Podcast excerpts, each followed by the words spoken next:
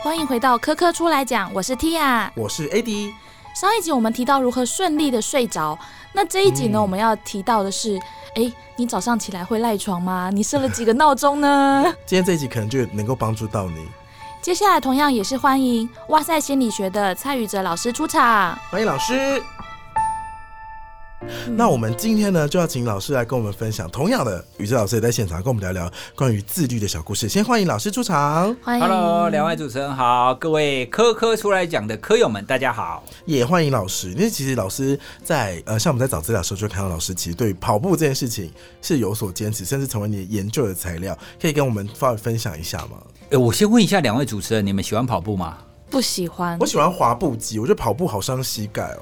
对嘛，跑步那么痛苦，是你到底为什么那么多人想要跑步呢？就是很多人像什么村上春树也会说他每天都要去跑步啊。对，所以我非常想要知道到底他们是经历了什么。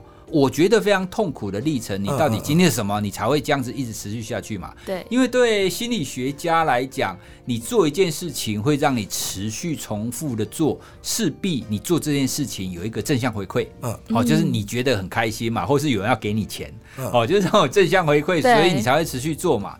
好，所以我就非常希望我可以度过。前面建立习惯痛苦呢那个部分，这样我才可以知道到底为什么他们要一直跑啊？哎，而且运动对我们每一个人其实都是有好处的嘛。是，对啊，它可以帮我们瘦身啊，可以让我们健康变得比较好啊，让我们睡眠变得比较好啊，对不对？所以我那个时候就很想要知道，我到底要怎么帮我自己建立跑步的习惯？嗯对啊，可是身为心理学家，我失败过非常多次。真的吗？对啊，连老师也失败过非常多次。我相信每一个就是在减肥人生当中走。很多年的人，我们一定有非常多的失败的经验。我们一定会说：“哎，好，我们从今天开始，我们要去跑步。然后我们从什么时候开始，我们要做什么？”可是通常你可能做了一个礼拜、两个礼拜，哎，就说啊，好累哦，就算了。对，好累哦。对，所以我突然有一天就被雷打到，嗯，我就发现，哎，不能这样。身为一个心理学家，一直被自己的心魔控制住，这像话吗？哦，所以 我就很想要去收集那一些心理学的理论跟研究，然后我来看看，好，我们到底要怎么样让一个人可以改变？哦，改变的概念是我本来没有跑步习惯，那我要怎么样变成有跑步习惯？是为什么锁定跑步啊？哦，因为对我来讲，其实运动有非常多种啦。其实我年轻的时候，主要的运动习惯是打篮球。哦。哎，因为其实有同彩的运动是比较容易建立的。嗯嗯。但是呢，因为当时我在学校教书，然后我又有家庭，所以你如果还要继续跟人家揪打球啦或干嘛啦，因为你就要配合别人嘛，对不对？那对我来讲就不方便。嘿，所以我就希望我有一种运动习惯。它第一个要可以自己控制时间，对对。第二个，它 CP 值要很高。哎，呃，CP 值很高的意思是我可以花个二三十分钟，我就可以得到这个运动的效果。哦，所以一般打篮球，你的时间会拉的比较长。哦，你可能会花一个小时、一个半小时。那打完篮球，你还要聊天一下，去喝个酒啊，干嘛的之类的。哦，所以当时我筛选了一下，跑步大概是对我来讲 CP 值最高的。啊，嗯。所以后来就为了这件事情想说，但是我要建立这个习惯，对，到底要怎么做？哦，改变一个人，然后建立习惯这件事很重要，我们来研究一下好不好？嗯，哦，学生就说好好好好好，我们一刚开始就先搜寻一些研究跟理论了哈，因为毕竟有那么多前面的科学家做过研究了啊，所以我们当然不用自己从头做啊，我们就去看说，哎，到底。这些跟意志力相关的、跟自我控制相关的有哪一些理论？那是不是已经有知道哪一些方法？有有哪一些策略？哦，所以呢，我们当时就整个统整完以后，然后我们就去看说，哦，原来是这个样子哦，所以应该我们要怎么去看？有哪一些方向？然后去设计那一些策略，所以我们当时就设计了一个工作坊，设计了这个课程。那简单的来讲，如果比方说你们想要有跑步习惯，好，你有一个目标，然后来，我们就帮你上课。那上课呢，你会了解。你怎么样建立运动习惯？然后你就会自己在课程当中呢，你就会帮你自己设计你的策略。那设计策略策略完，你又回去执行。那执行呢，遇到什么问题？然后下个礼拜再来，我们再讨论。那来回几次以后，就发现哦，好，那你的运动习惯就差不多已经成型，差不多已经建立。策略是怎么样？我不想到我跑个步还要建立策略。当然啦，当然嘛。这么说好了，其实人是一个惯性的生物。对。你想想看哦，我今天回家以后，我躺在沙发上吃着爆米花看影片，多爽啊！没错，我干嘛要抛弃这一段时间，然后去跑步呢？多痛苦！嗯，好，所以它本来就是一个对你的行为做改变。那你一旦要去打破这个惯性，你势必要有一些策略去辅助，不然我们通常会执行你本来的惯性啦。对啊，因为这样才方便。所以这个策略目的是让这个行动不那么痛苦吗？对，因为你要打破这个惯性，所以你要重塑你的行为。那什么叫做重塑行为呢？如果我们简单的讲建立习惯这件事，好，我们同样是以跑步来举例好了。好，比方说，好，你今天下班以后。你要去跑步，可是你本来在划手机啊，那是不是你下班以后你去执行这件事情是痛苦的？对，对不对？所以你心中就会有一个小恶魔跟你说啊，明天再跑啦，这个没关系啦，跑步不差一两天，对不对？对啊。哦，所以执行痛苦的事情，你就会发生这种事嘛。所以第一个，你之所以会不愿意执行，是因为这件事痛苦。嗯。那这件事为什么痛苦？是因为跟你本来的惯性不一样，所以它痛苦嘛。这是第一个。那第二个呢？其实惯性难以建立，主要还是因为它的好处来得太慢。嗯，好，比方说我们所有人都知道运动对身体好嘛，运动有非常非常多的帮助啊。对，但是它不会立刻出现。对，你不会今天去跑步跑三十分钟以后立刻瘦两公斤。嗯，对吧？你瘦两公斤，你可能要跑上两个月，你才会瘦两公斤啊。所以它的好处太久才会出现。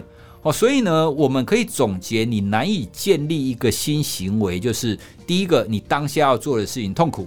所以你内心就会叫你说不要做，不要做，不要做，因为太痛苦了。因为我们喜欢做开心的事情嘛，对不对？那第二个就是你要得到这件事情真正的好处太久了。嗯，好，所以呢，我们的策略基本上就是去降低你现在做这件事情的痛苦。嗯，对不对？然后因为你为什么不做？就是因为好处太久出现，然后现在太痛苦，所以你不做。那我们以宇哲老师自己举例好了，你要培养这个跑步的习惯，你降低的痛苦有哪一些啊？比方说比较典型的是。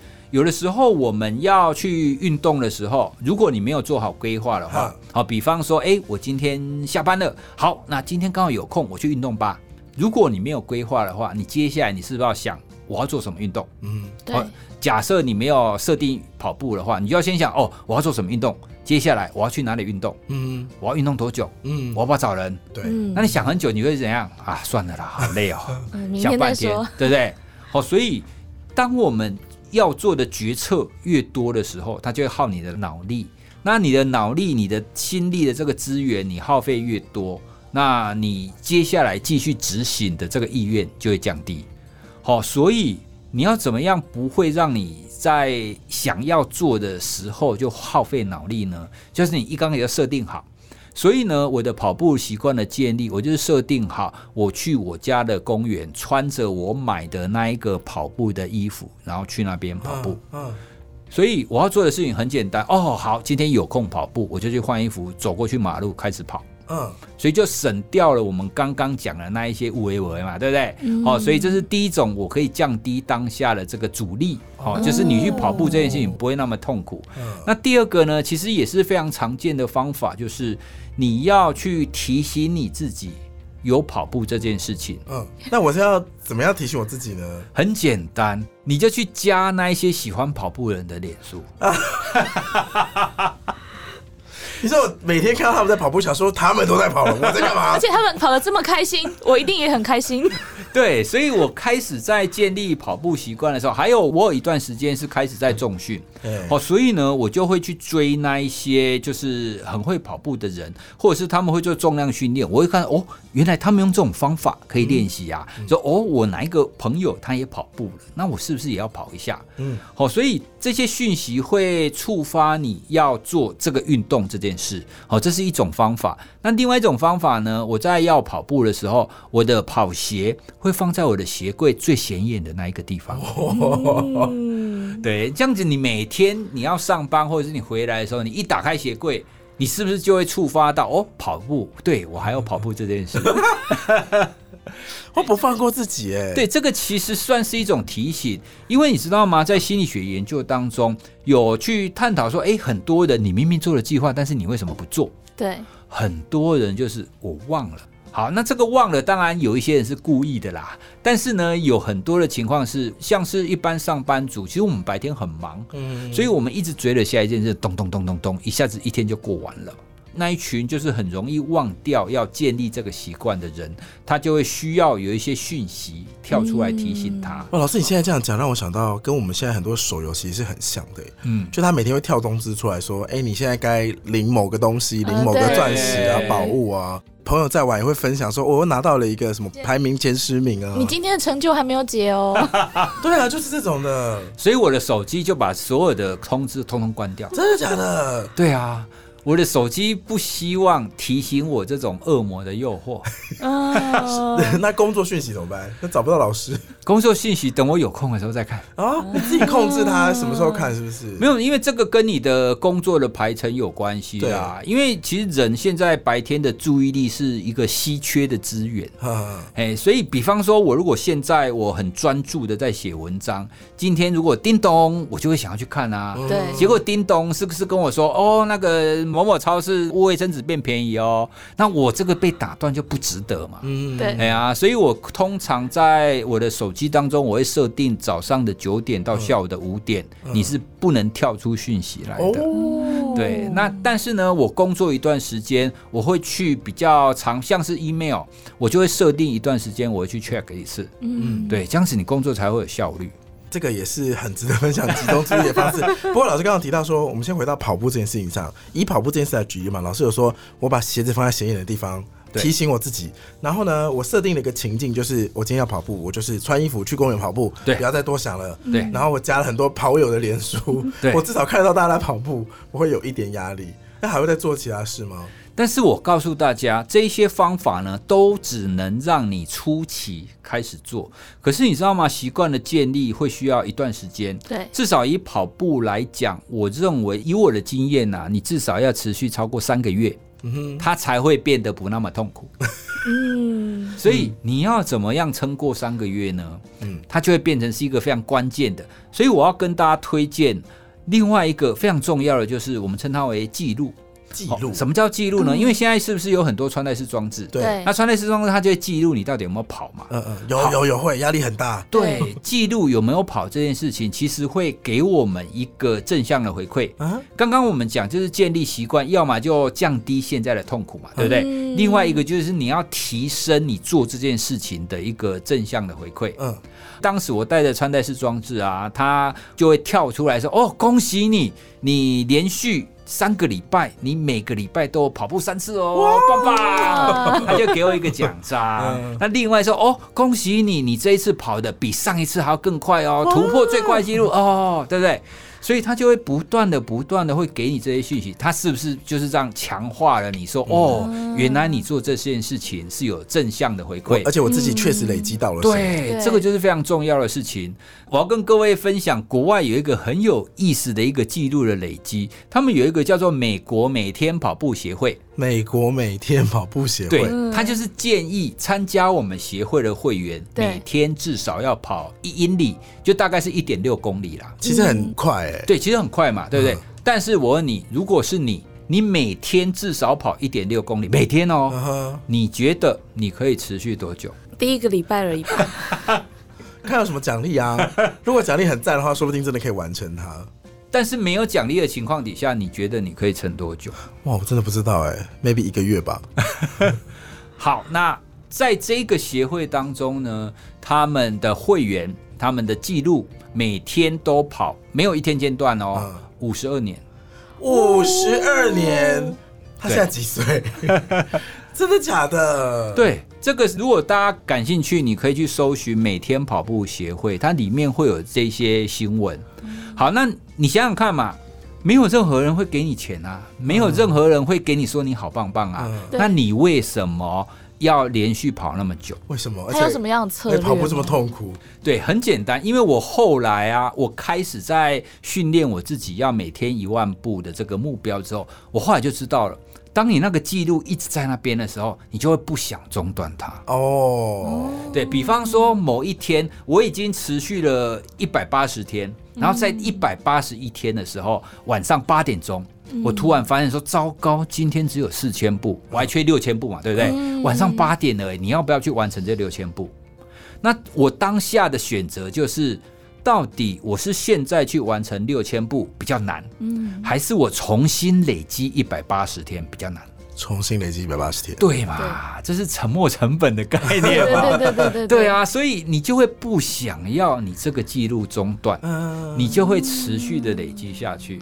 所以我当时就是每天一万步的记录，持续了四百零二天。哦，然后你知道我中断的那一天啊，我气得要死。我中断的那一天是九千八百多步。他这样子也不行哦，对啊，因为在我的标准当中，你知道人很奇怪两怪，百度怎么没有补回来？不是下去买个超商的东西就补到了？因为我忘记了。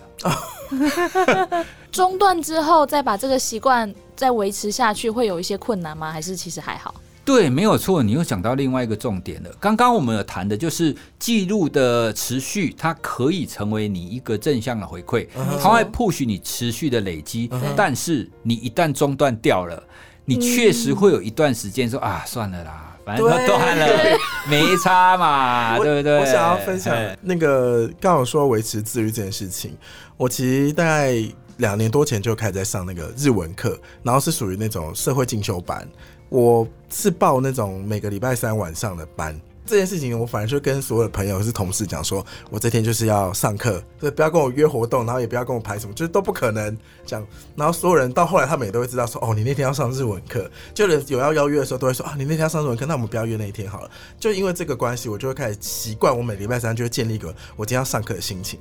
可是因为到后来呢，上个月吧，好像就是因为出国的事情等等的，就有中断大概两个礼拜。我就突然觉得好快乐哦，原本跑那边，哎、还是可以不要再上课了，就会有一种说啊，算了啊，算了啊，没有上课也没有关系的心情。就刚刚老师讲那个，我真的特别有感，可是我会觉得中断很可惜啦。嗯，对，其实这个在习惯建立上，它会变成是什么时候这个行为才会变成是你的惯性。嗯，好，那在我们的观点当中啊，它会变成是你会需要让这个习惯的改变，后面你最终必须要影影响到你的自我认同。嗯哼，比方说以跑步而言。一刚开始，我的目标比较简单的是说，哦，跑步让我健康，跑步让我变瘦嘛，对不对？那比方说你去学日文，你可能会觉得说，哦，学习语言可以让我多一个语言嘛，对不对？嗯。这种会比较是功利性质，我们会有一个目的。嗯可是呢，等到我跑步久了以后，其实我会认定我这一个人是一个热爱运动的人，哦。我是一个喜欢活动的人，这是第一点，就是你会改变你的自我认同。好，那我觉得改变自我认同才是一个最关键的地方。嗯哼，哎，因为你已经觉得你是这样子的人了，我内化了，，对你的行为就会自然而然会去做嗯跟你的认同一样的事情。嗯哦，这是第一个。那然后第二个呢？其实当你改变你这样子的一个内化的自我认同之后，其实你就更容易去吸引你周遭的人，嗯，然后你周遭的人也会比较愿意跟你一起做，跟着蔡卓老师一起跑步啊，你会比较容易，像是以我家的例子来讲，你就会跟小孩或者是跟我太太，因为大家都会知道哦，你是这样子的一个人，哦，所以他们就会更认同你去做这件事，哦，所以你会不断的去强化你完成这件事嗯哦的一个目标。有一点吸引力法则的概念。对对对对对对对那第三个呢其实你做久了以后其实你必须要开始去发现做这项行为在你的生理或在你的心理上是不是有真的直接发生了一些改变。好比方说同样以跑步来讲是。好那当你发现诶我跑步之后，我白天的精神变好了，那我的睡眠变好了。好，那我的很多的其他的层面通通变好了。嗯好，所以你就会真的感受到刚刚我们讲的这个行为改变之后的长期好处。好，那如果你改变了自我认同，那你希望这些好处继续留着，你自然而然你就会继续保留这样子的习惯。嗯哎、所以刚刚我们前面讲的，你透过记录，然后透过你的行为要把它具体化，然后要提醒等等的，这些都是中前期的事。那你真正要变成你这一个人的行为要变成一个惯惯性，对，嗯它终究会需要你真正的感受到这件事情的好处，以及你改变了你的自我认同。嗯嗯嗯，嗯，嗯，就是这件事情终究还是初期起步比较难嘛。对，就是策略部分，大家可以在上网多找一些相关的资料。但是我还想问一个，就是通常聊到自律啊，我们通常会直接用另外一个反面来举例，就是拖延，嗯，或是早知如此。为什么？我明明就知道，我就是不开始做，到底或者是为什么？躺平摆烂之类的。对啊，拖延的来源跟这个自律是有关的吗？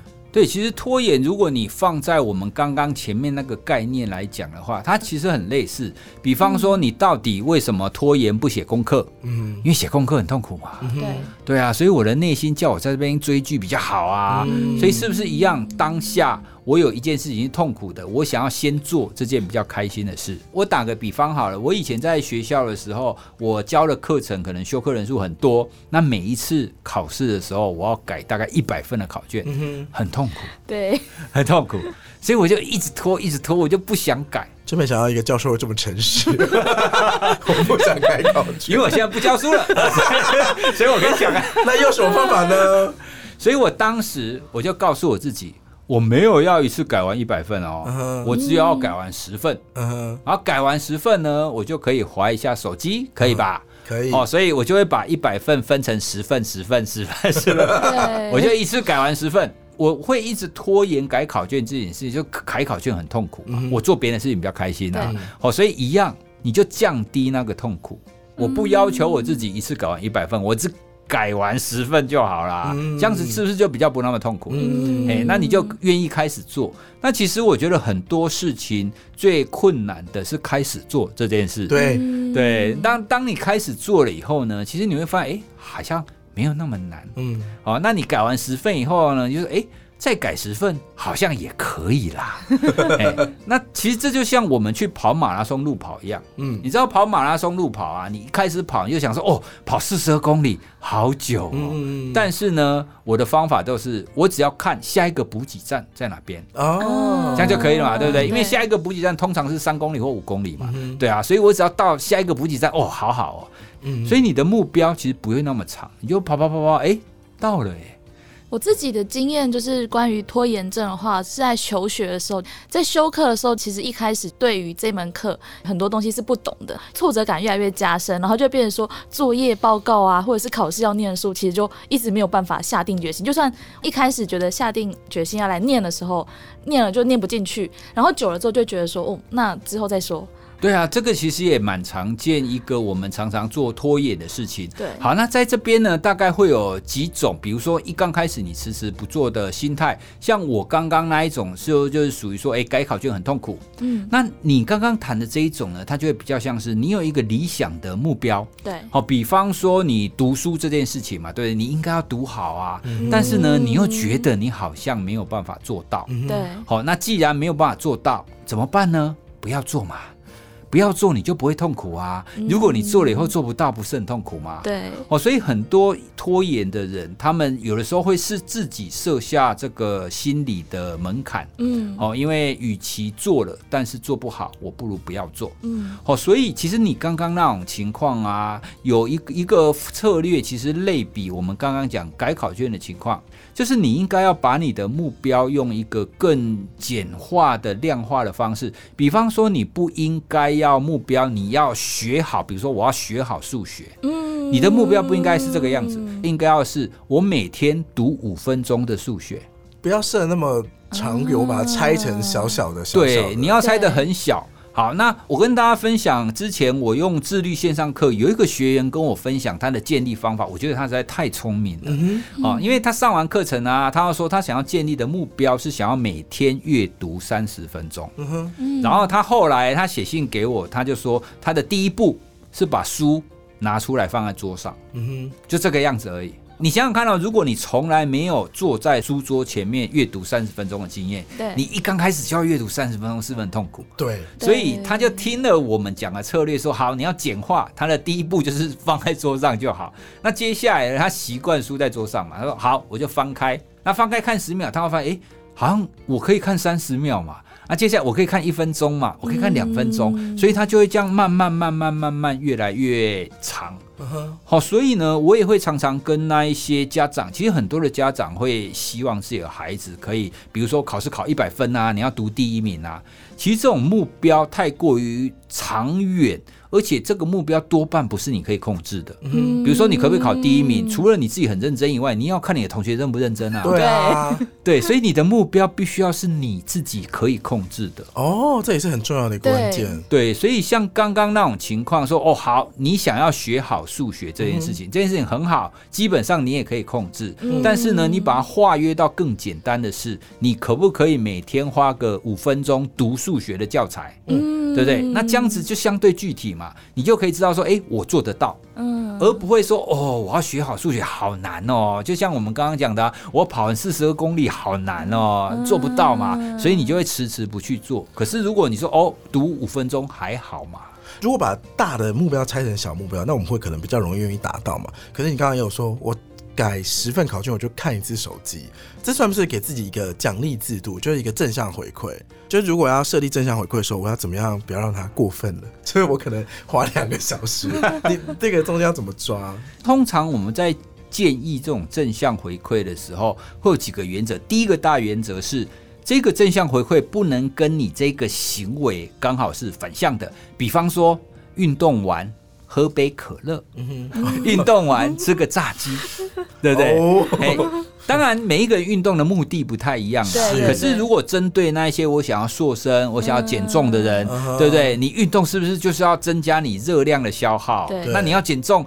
你要减少你热量的摄取啊，结果你运动完以后又让你去吃那一些高热量的食物，那它虽然是一个正向回馈，可是它跟你的行为会反向，它会有违你这个长期的一个好处嘛，对不对？哎，所以我们第一个就是尽量不要是跟你的这个长远目标。哦，是相反的。嗯，那第二个就就是你刚刚提到的，你必须要去限制，你必须要告诉你自己说，你可以做这件事情做多久。好，比方说，我当时在改十份考卷的时候，我会告诉我自己说，哦，好，我改完十份考卷，我可以花五分钟。哦，对，我会这样告诉我自己。啊，那改啊，划完五分钟呢？你如果不想改考卷，好，你去做别的事。好，那如果你觉得说，哎。我再改十份，我又可以再划五分钟，哎，那改十份好像还好嘛，所以我我就会继 继续再改，要有限制，对，就是要有限制，就一样嘛，就比方说，我们再用马拉松来举例啊，你如果停在那个补给站停太久，你就会不想跑了。对，所以我们通常在补给站不会停很久，我们就进去喝个水。那如果你有需要的话，可能就是用一些水泼在你自己的身上。我们通常就会继续跑，因为你的身体如果停太久，你就不想做嘛。对啊，所以你刚刚提到的，你要帮你自己限制，说这种正向回馈你的程度。它也是一个非常重要的一个指标哦。嗯，就是有关于刚才宇哲老师有说到转化目标或者是目标的设定这部分，我自己是非常有感，因为我小时候其实因为体育课很烂，所以我其实非常不喜欢上体育课，然后上体育课也就是不太想动、手手什么的。但是后来有人跟我说，其实体育课最终的目的其实要培养你自己的运动习惯，跟喜欢去做运动这件事情。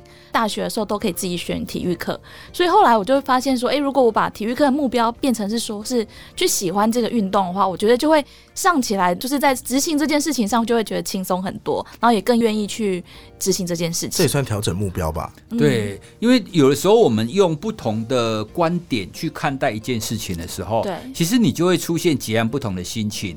好，那我再举我之前在练习跑步的一个例子，嗯，因为那个时候我慢慢为了要参加马拉松，我要跑很长，我练习的时候可能要跑十公里。那时候我最常跑的一个路线是随着在我家附近有一个。合体，然后就沿着那个合体跑。可是呢，一刚开始在跑的时候，它有一个问题，就是我遇到红绿灯。嗯哼，哦，所以因为那那个时候的想法是，哦，我就想要一直跑啊。你遇到红绿灯让我停下来是什么意思？而且我停下来是不是冷掉？所以我一刚开始遇到红绿灯，我心情很差。对，我说，哦，怎么怎么怎么这么九十秒？对，因为我练习的那种长度越来越长嘛，对不对？我后来其实很希望停下来休息，可是我没有理由停下来休息，你知道吗？因为我今天的训练的目标是十五公里啊，啊，你怎么可以这样跑一跑停下来？红绿灯变成是一个很棒的理由。就说啊，那也没办法。对，我是我那遇到红绿灯啊，没有办法，手法对我一定要停下来啊！哇，所以我后来很喜欢遇到红绿灯。那当然还有一个因素啦，因为一刚开始我不喜欢红绿灯，是因为我以为就是红绿灯停下来，其实会对你的脚或会对你的身体，会对你的跑步的延续有什么不好的影响。可是我后来有看到一些运动选手说，其实停下一分钟、两分钟根本不会影响那么大，而且大部分的红绿灯都停。一分钟以内，哦，所以我觉得根本不需要那么在意。重点是我根本不是那些顶尖的选手啊。对，哎，因为那种说你停一分钟，你还要在原地跑步，有没有？可是你根本不是那种等级的选手啊。好了啦，休息了。对啊，你的跑步距离也才那样子而已，你干嘛那么计较？对，所以我以后我就是非常喜欢遇到红绿灯，遇到说啊，对嘛，就是天意叫我休息啊。对啊。好，我觉得我们前面讲了很多建立运动的策略或建立。自制力的一些小 paper，不管是奖励或者是惩罚，可是难免刚开始的时候可能会一直失败，嗯，我会很挫折，很多罪恶感，我觉得我自己好烂，我什么都做不来，这样怎么办？对，其实很多人都会出现这种现象。那这个时候呢，其实我们最终仍然是会需要你的心态。好，比方说以我来讲，我觉得很有趣的是，我会喜欢检讨我自己。嗯哼，哦，因为我会认为这叫科学家的精神啊，自省啊。对，没有，因为科学家就是这样子啊。你这次实验为什么要失败？你总不能说啊，失败哦，算了啦，不行嘛，科学家不能这样子嘛。对，那比方说那个爱迪生，他找到那个灯丝的材料嘛，对不对？好，他发现这个材料不行。哦，他不会太难过啊，因为他知道这个东西真的这一种材料真的不行嘛，所以其实失败是一种学习。好，那我跑步建立习惯，就我如果说哦好，那这一次中断了，或者这一次失败了，我就会去想，好，到底是什么原因是让我失败的？那下一次呢？我可以再加入什么样子的方式？我可以避免我失败。嗯，哦，因为我们做心理学实验，其实大概就是这个样子啊。哎，那你这一次为什么没有出现你预期当中的成果？哦，是不是你某一个变数你没有控制住？哦，或者是你的操弄不够强？哦，所以不会出现你想要的结果嘛？对不对？对啊，其实很多的研究者、很多的科学家对待失败，当然很难过啦。但是呢，其实科学家的态度跟一般人不一样的是，他会更聚焦在好，那到底为什么失败？哎，他们其实会很想要去找出它的原因。老师，那我们一般人要怎么办呢？我们想要运动跑步，然后一直失败。其实我觉得最简单的方法，就像我们刚刚谈的这样啊。好，那我们可以去分析自己到底失败的原因是什么。那当然你会需要对你自己的生活的安排，或是对我们刚刚谈的这些自律的策略，你需要有一些了解啦。好，比方说我在一刚开始在建立跑步习惯失败的主要的原因是我前面所设定的那个运动其实不适合的。好，那像是我曾经参加过健身房，哦，因为很多人会觉得说，啊，健身房对啊，你应付钱啊，所以你会逼迫你自己去嘛，对不对？理论上是，但是我那一次失败是为什么呢？因为呢，从我家到那间健身房，我必须要开车大概二十分钟哦，所以它就会变成是啊，好，今天我有空，好。来来去健身房吧，可是呢，你会发现，哎呀，糟糕，我开超二十分钟，哎，那我去二十，回来二十，我就花掉四十分钟了。那我接下来晚餐的时间又要怎样怎样？所以你就会有其他的考量嘛，对不对？所以这就是当你要执行这个行为的时候，它是不是容易？立刻可以让你很方便的执行，这我们刚刚也有提过嘛。哎，所以像这一种，如果你有办法知道说，哦，好，我这一次失败主要的原因是什么？所以主要还是要检讨跟分析。对，你就记得说，哦，对啦，我这样每次都想到要二十分钟，我就不想去了。所以你下一次你要建立你的运动，你就需要放在你家附近嘛。我自己就是会这样子去排除每一每一种就是阻碍我的原因，然后试着去增加可以让我持续下去的方法。我想问一个观察面的问题，就是老师在推广关于意志力啊，或是这个课程相关领域有一段时间了嘛？那你看到大家比较比例高的问题，大部分是什么？其实大部分反而是一刚开始他们会把目标设得很高，哦，你就说我立刻变瘦，对立刻变跑步高手。对，所以其实很多人他没有办法有一个循序渐进的规划，就像我们刚刚一直在谈的，你的目标虽然你最终想要跑完四十二公里的马拉松，可是你的目标应该只是在三公里后的补给站。嗯，对，那另外呢，也是有很多人他没有办法用比较具体的方式去评估他到底做的怎么样。像我们刚刚谈的，你需要记录啊。可是呢，如果你只是说哦好，你今天把书拿出来看一下，明天把书拿出来看一下，那你连看了几分钟，你都不会有什么记录。那你最终只是觉得说哦，昨天好像有看。哎，你感觉不到说你的阅读的情况有没有持续的在增加？好，就像我们刚刚举的刚刚那个学生的例子嘛，对，他会发现自己，哎，我可以坐在书桌上读的时间越来越长了。嗯嗯嗯嗯对，所以这一些其实都是可以帮助我们在初期的时候，帮我们克服那样子痛苦的一个情况。对，所以通常如果你可以帮你自己安排这一些策略。哦，其实是可以帮助你初期比较容易度过去的。嗯我觉得记录真的蛮好用的，就是做完之后把它划掉，那个疗愈的感觉。对，所以我们通常都会建议大家，就是帮你自己规划这样子的一个记录，而且越具体越好。嗯哦，因为跑步比较方便的地方是穿戴式装置都会提醒你。哎、那如果你做的不是跑步，哦，那你也可以帮你自己设计表格。像我们线上课程就有设计一个表格，你就设定你自己礼拜几要做，做完以后就帮你自己打勾。哦，像我们现在在训练小孩子，不会说，哎、你今天有做好事，好棒哦，给你贴一个星星贴纸。乖宝宝章，对 啊，这个是同样的道理。其实这些心理学的制约的理论，对从小就知道了。任何人都有用，对大人也是有用的。嗯，没错，对，好，今天真的非常感谢于志老师再帮我们补充这么多关于意志力跟自律相关的分享，真没想到这么多知识，其实我从小就知道。好，那最后 T 还是有资讯要告诉大家。今天讨论到心理学还有行为科学的主题，其实不只是大学以上才能研究的领域。像科教馆每年有举办全国中小学科展以及台湾国际科展，其中就有行为与社会科学这个学科。历年来呢，也累积了很多厉害的得奖作品。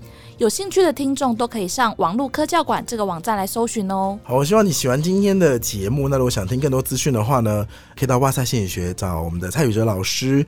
那如果你觉得说，哎、那我想再重复听一下今天这个习惯怎么建立的话，可以再听一次我们今天科教馆的节目。那就非常感谢今天宇哲老师来这边，谢谢老师，谢谢老师。那我们就下次再见喽，拜拜，拜拜。拜拜